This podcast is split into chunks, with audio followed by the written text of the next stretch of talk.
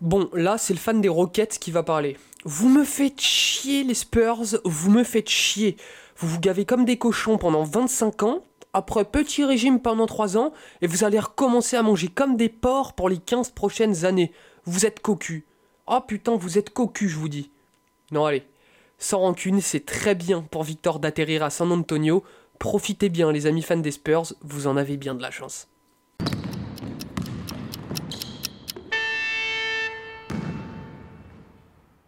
Mesdames et messieurs, bonjour, je suis ravi de vous retrouver pour ce nouvel épisode du carton. Aujourd'hui, on va faire un épisode spécial loterie, on est obligé, vous avez vu, j'ai sorti le maillot, c'est la fête, les roquettes sont en 4, je suis en dépression, je suis en dépression. Donc on va parler de tout ce qui s'est passé à cette loterie, à part des roquettes. Florian, je t'en conjure, on ne parlera pas des roquettes, j'ai envie de, j'ai envie de me foutre une balle, c'est terrible. Mais, euh, mais voilà. Bon, on reparlera euh, évidemment euh, de cette franchise de gros cocu qu'est San Antonio, mais je laisserai Florian nous, nous détailler tout ça. Mon Flo, comment ça va? Bah ça va un peu en dépression aussi. J'ai sorti mon meilleur maillot également, du bon Tyrese.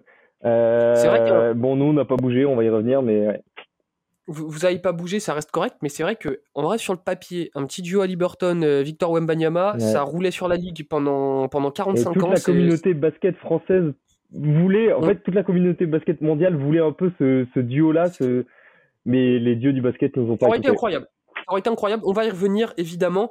Donc euh, les amis, pour vous qui nous écoutez ou nous regardez sur YouTube, on va faire très simple. On va reprendre un petit peu, euh, un petit peu l'ordre de la loterie, puis on va discuter euh, tranquillement de manière un peu libre. Ça va être un petit peu moins structuré. On va être un peu, un peu en roue libre comme ça.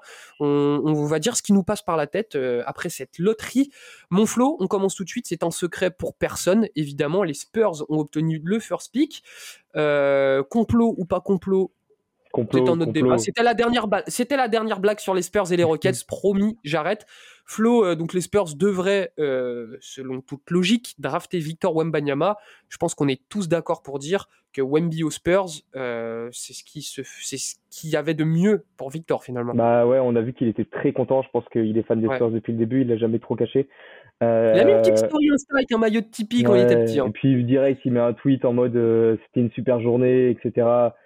C'est vraiment, il, est très content d'y aller. Euh, on a vu la réaction de l'associé partner des Spurs quand il tombe en 1. Euh, il crie dans la salle de la loterie. Enfin, c'est assez incroyable. Euh, oui, bah, tu l'as dit, de toute façon, le choix, il est évident. C'est un no-brainer. Victor, c'est la superstar générationnelle attendue.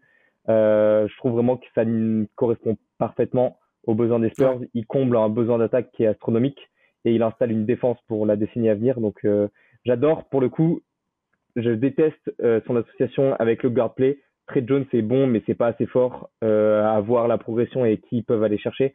Mais par contre, j'adore sa complémentarité entre les ailiers Keldon Johnson, David Vassell et le faux intérieur, faux poste 4-5, euh, Jeremy Sohan. Donc, euh, donc ouais, tout bénef, il va kiffer. Euh. Là, eh, le, le QI basket dans la raquette des Spurs, ça va être quelque chose quand même. c'est un enfer. Ça va être, deux, ça va deux faux poste 4, faux poste 5.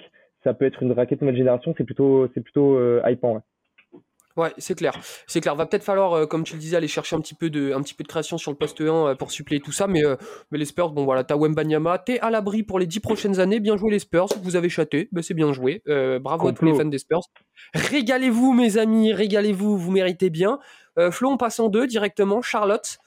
et alors là, on, on va se poser une question intéressante parce que je te le disais en off plus ça va et plus j'ai l'impression qu'aux États-Unis, il y a un consensus sur Monsieur Brandon Miller en deux alors que Scoot Henderson était, euh, était en deux euh, quasiment, quasiment toute la saison. Hein.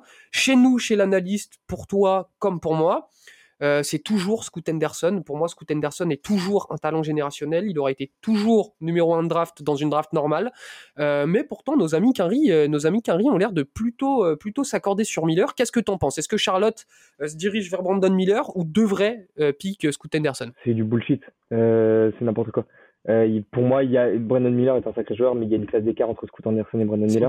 Moi, je euh, il y a un espèce de, c'est même pas un consensus en fait. Il y a ESPN qui a commencé à sortir du Brandon Miller en deux par rapport à une belle saison NCAA, super, sauf ça marche pas de où il s'est un peu chié dessus. Mais euh, mais non non, il y a une classe d'écart. Euh, pour moi, l'écart entre Scoot Anderson et Brandon Miller, il est réel. Euh, si bien que Charlotte doit pas se poser de questions. En fait, c'est un no-brainer. En plus, je trouve que Scoot il comble les lacunes de des Hornets, mais vraiment les Hornets, ils ont trois grosses lacunes. C'est le manque de rim pressure. Euh, donc la pression sur le cercle, le, sur le cercle, ils en ont pas en dehors de la Melo Ball, qui est aussi a tendance à tirer beaucoup à mi-distance et beaucoup à trois points. Euh, qui est moins droit près du cercle. Hein. Ouais, voilà. Donc euh, ça comble totalement ça. Euh, la défense agressive sur le point of attack. Scoot Anderson peut être un très très fort défenseur, à pas la manière d'un Dennis Schroeder, ce qu'on voit actuellement pour que les gens le comparent un peu. Mm-hmm. Et le manque de création en dehors de la Melo Ball. Scoot Anderson comble tous les manques de Charlotte. Pas assez pour que Brandon Miller puisse rattraper son retard. Pour, pour moi, ce sera pas le cas. En tout cas, euh, en tout cas la, Melo, Ball, pardon, Scoot Henderson euh, sur le poste 1 et 2, ça ferait, euh, bah, ça ferait, ça ferait une belle ligne arrière, hein, pareil pour les prochaines années. Il y a de l'avenir à Charlotte, en tout cas. là, on va se pencher, pardon, sur un autre cas intéressant. Bon, on détaille un peu les premiers pics parce que c'est vraiment les plus intéressants. Après, on ira un petit peu plus vite dans le listing jusqu'au pic 14. Mais c'est les Blazers, du coup, qui ont récupéré ce, troisième pic. Donc, ce sera soit Brandon Miller, soit Scoot Henderson, puisqu'on commence à douter un peu de ce qui va se passer. Florian, qu'est-ce que tu penses de, de la position des Blazers ici. Euh, sur, ça, parle beaucoup, il y a beaucoup de rumeurs qui disent que les Blazers seraient évidemment ouverts à trade ce pick numéro 3 pour aller tout de suite chercher un joueur prêt euh, à suppléer Damian Lillard pour, pour aller jouer le titre bah, C'est le choix qui semble évident parce que Portland apparaît comme le deuxième grand gagnant de la soirée avec les Spurs. Euh, ils sont passés à un numéro près d'avoir le premier choix. Donc ils sont, je pense qu'ils ont un peu le seum, mais c'est comme ça. Euh, le choix le plus évident serait de le trader. Euh, moi, j'ai entendu des rumeurs et j'ai pas mal de, de, potes qui en parlent aussi de le choix le plus évident pour moi, de ce que j'ai vu, ce serait euh, notamment de voir avec Toronto, pourquoi pas avec un pick 13 plus Siakam. Il y a des tractions comme ça aussi avec Washington, voir si Porzingis peut pas être inclus, etc. par rapport à leur mm pick plus loin. Euh, S'il y a aucun trade, oui, ce sera celui qui tombera. Pour moi, ce sera Brandon Miller. Euh, si c'est Scott Anderson, euh, ça les encouragera encore plus à trader parce que ah bah ça fera beaucoup d'arrière. Si, les Blazers récupèrent Scoot Anderson sur le pick 3, à mon avis, euh, ils vont recevoir quelques coups de téléphone. Bah hein. ouais, et non, ça, ça, va être très intéressant. ça reste un choix intéressant parce que c'est un énorme talent qui peut doubler avec Jeremy Grant sur les postes 3 et 4. il apporte une verticalité en défense, même si c'est pas un grand défenseur. Il apporte une menace de tir évidente. c'est un gars qui peut apporter tout de suite. Euh, donc, euh, donc, mais le choix le plus évident est de le trader. Évidemment, évidemment, ça semble logique. C'est plus un asset ce pick numéro 3. Eh, et du coup, euh, Allez, on, va passer à Houston, mais je, je, voulais juste ajouter que du coup, le choix de Charlotte sur, sur le pick numéro 2 sera très déterminant de, de, ce que feront les Blazers. Ils peuvent foutre le bordel. Du coup, donc, Charlotte et Portland peuvent foutre le bordel partout après. De fou malade, ça va, cette draft, c'est n'importe quoi. Cette draft, c'est le sommet du divertissement. Allez, on passe aux Rockets, on va faire très vite. Les Rockets vont prendre en 4 Amen Thompson. C'est bon, on passe aux Pistons, Florian. Un petit mot rapide quand même sur Amen Thompson qui, selon toute logique, devrait être choisi par les Rockets. Bah pourquoi? Parce que pour moi, tu me diras ce que tu en penses, parce que je sais que tu as vu mm. pas mal de matchs des Rockets, mais euh, le plus gros besoin de Houston, c'est de la création et du génie balle en main. Il faut de la création offensive. Euh, pour le coup, je suis pas le plus grand fan d'Amen Thompson, mais parce que je crois pas en son tir, mais il amène une sécurité, il amène une grinta et beaucoup de jus, énormément de jus sur ce poste 1. Il peut former un duo ultra athlétique avec Jalen Green et c'est quelqu'un qui va mettre Jabari Smith en valeur. Donc moi, je trouve que c'est plutôt un no-brainer également. Ouais, c'est clairement un no-brainer. Je pense que les Rockets se dirigeront sur Amen Thompson. Et, euh, et justement, tu, tu, parlais de ce manque de shoot, euh, ce manque de shoot euh, un, peu cata. Hein, on va pas se mentir, c'est quand même un peu cata le shoot, le shoot d'Amen Thompson. Mais justement, les Rockets cet été, ils ont de la place. Ils vont aller chercher ces deux trois shooters. Ils vont aller chercher ces vétérans capables de foutre des tirs externes et pour, pour équilibrer un peu tout ça. Donc oui, si les Rockets sélectionnent Amen Thompson, évidemment, leur été euh, sera dirigé sur, euh, sur, euh, sur le fait de recruter des shooters. Donc, donc voilà, je pense qu'on a fait le tour sur les Rockets. Flo, on va passer sur le pack 5, 6, 7. On va passer aux Pistons qui, qui ont récupéré le pick numéro 5, le Magic qui sont tombés en 6 et du coup tes petits Pacers qui sont tombés en 7. Parle-nous un petit peu de ces picks. Qu'est-ce que tu vois, qu'est-ce que tu vois venir à la draft, mon Flo? Bah Pour le coup, Détroit, c'est un peu les perdants parce qu'ils sont tombés en 5 alors qu'ils avaient la possibilité de drafter Victor. Et ouais. C'est marrant parce que en fait, je trouve que ces trois-là peuvent euh, vont se diriger vers des pics assez similaires. Euh, pour euh, tout vous dire, moi, Détroit, euh, j'ai Cam Whitmore. En 6, Orlando, j'ai Hauser Thompson. Et en 7, j'ai Jarras Walker dans une espèce de première mock draft. Parce que euh, Détroit a besoin d'ailiers polyvalents. Ils ont perdu Sadik B. Euh, le choix, il sera entre Cam Whitmore et Jarras Walker. Euh, je trouve que Whitmore est plus intéressant parce qu'il a plus de tirs. Orlando mhm. a besoin de création, de playmaking, d'originalité sur ce poste 2, 1-2, presque 3, parce qu'ils ont déjà un axe 3-4-5 qui est installé. Hauser Thompson correspond tout à fait à ça si Cam Whitmore n'est plus dispo. Et euh, Indiana, pour le coup, Indiana prendra l'ailier qui reste, tout simplement. Ce poste 3-4 entre Cam Whitmore et Jarrett Walker peut être hyper intéressant. Moi, j'ai Jarrett Walker, du coup, qui est dispo. C'est, nickel parce que, en fait, euh, ils construisent à partir d'un axe 1-3-5 avec Ali Burton, Ben Maturin et Miles Turner. Super. Hein. Tu as besoin de potentiel, tu as besoin de défense, tu as besoin de joueurs de, capables de courir et de jouer up tempo. Euh, si Jarrett Walker tombe chez Indiana, moi je suis ultra content pour le coup. Ouais, c'est clair que c'est l'avantage de cette draft d'être assez profonde. On en avait déjà parlé euh, plusieurs fois chez l'analyste. Mais du coup, pour, pour ces pics 5, 6, 7, 8, 9 même, hein, c'est vraiment, vraiment les, équipes ont de la chance de, de tomber sur cette QV qui, qui, est vraiment super profonde. Je sais que tu aimes bien Cam Whitmore euh, dans ton big board, si je dis pas de bêtises, il, il était 4. Ouais, je l'ai en 4. oui, Whitmore, je sais, je sais que tu l'aimes bien. Flo, on enchaîne tout de suite. Eux aussi, comme les Blazers sont passés à un chiffre près euh, d'avoir la bonne combinaison pour récupérer le first pick, c'est nos amis les Wizards, nos amis les Wizards qui jouent le ventre mou depuis, euh, bah, depuis la création de la franchise hein, euh, finalement, et qui se retrouvent en 8.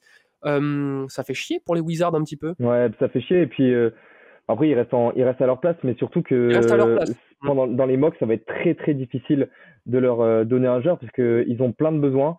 Moi, je trouve que leur besoin principal, c'est d'apporter de la profondeur à la création. Euh, moi, j'ai beaucoup hésité entre Jalen Chifino de Indiana et Nick Smith Jr. d'Arkansas. C'est les deux joueurs qui peuvent leur amener un peu de création, euh, ou alors Casson Wallace de Kentucky. Euh, je pense qu'ils devraient se diriger vers là. ça va, ils vont prendre un joueur qui va, qui va leur apporter de la rotation. Contrairement au Jazz, qui est en neuf, pour le coup, où eux, je les vois pas prendre de la profondeur, je les vois prendre un talent pur quitte à être très risqué. Et moi, je leur ai mis euh, Nick Smith, par exemple, parce que même s'il a des blessures, etc., il faut aller dans le potentiel, il faut aller dans le risqué là. Euh, faut aller vers euh, quelqu'un qui peut te faire péter ton plafond. Je trouve que Nick Smith, pour le coup, euh, correspond à ça. Ouais, ben, je, je, je, suis plutôt d'accord avec ça. Après, bon, on connaît les talents légendaires des Wizards pour bien drafter. Faudra voir, faudra voir ce qui se passe. Flo, t'en as parlé rapidement. Le Jazz qui tombe en neuf. Un petit mot rapide sur le jazz. Euh, là, pareil, on prend son temps euh, dans l'Utah. Euh, on construit tranquillou, il n'y a pas le feu. On prend son temps et on prend surtout un porteur de balle.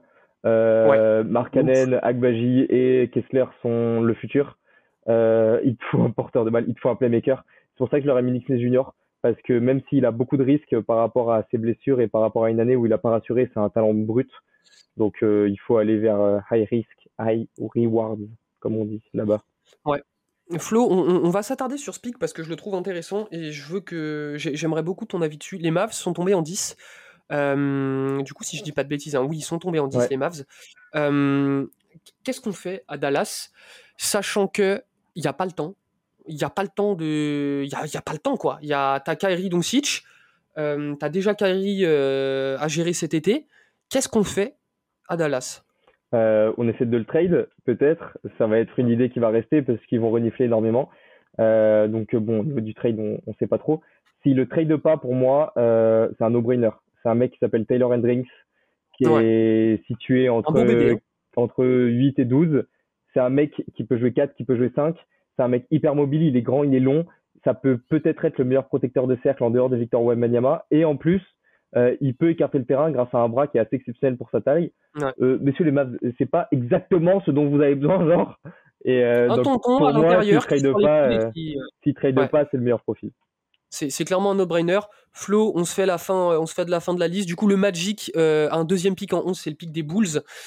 du coup, le Thunder est tombé en 12, les Raptors en 13 et les Pelicans en 14. un petit mot rapide sur, sur ces fins de l'autre pic. Bah, le Magic, ça va énormément dépendre de leur premier pic pense que autant le 6, autant le 11, ils vont partir sur des postes arrière.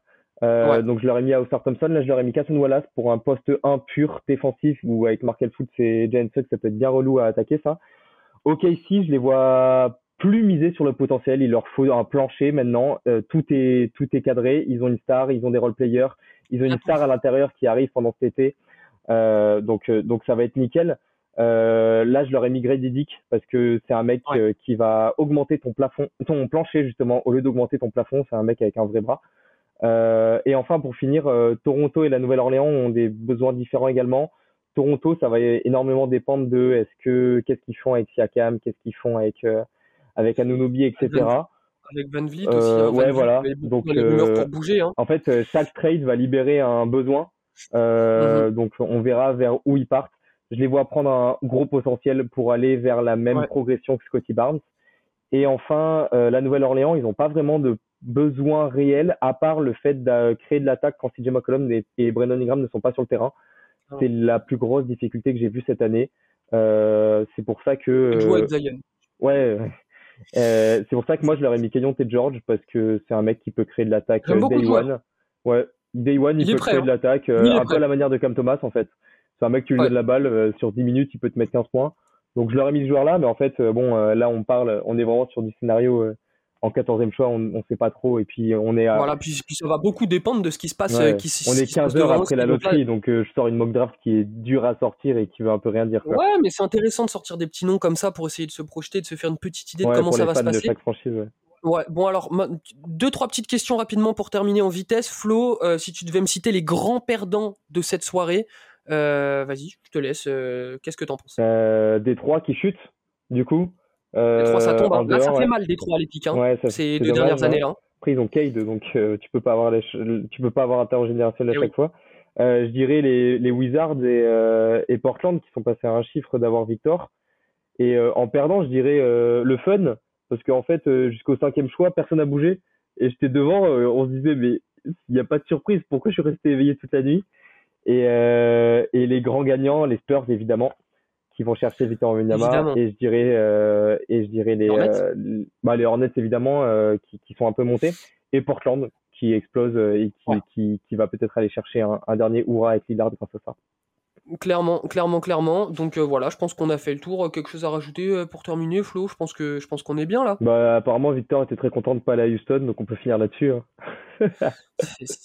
là, si vous saviez le nombre de personnes qui aujourd'hui m'ont envoyé sur Twitter cette vidéo de Wembanyama qui serre les poings et qui est refait, il est au max, hein, ah il vit sa meilleure vie quand Houston euh, tombe en 4. Je, en fait, il était autant content euh, au moment où Houston tombe en 4 que quand San Antonio tombe en 1. C'est affolant. Euh, le nombre de personnes qui m'ont envoyé ça. Benjamin Moubèche, si tu me regardes, attention à toi, petit garnement. Euh, bon, en, tout cas, Flo, merci beaucoup d'avoir été dispo et, d'être venu nous parler un peu de, cette loterie. C'était un plaisir, évidemment, de t'avoir. Tu reviens quand tu veux. On va refaire le point régulièrement. Puis on fera évidemment un épisode spécial le soir de la draft une fois qu'on sera fixé. Euh, donc voilà, vous qui nous regardez, n'hésitez pas à nous laisser une petite note sur Apple Podcast, sur Spotify, un petit commentaire sur YouTube, repartager, euh, faites-vous plaisir. En tout cas, je vous dis à la prochaine, prenez soin de vous.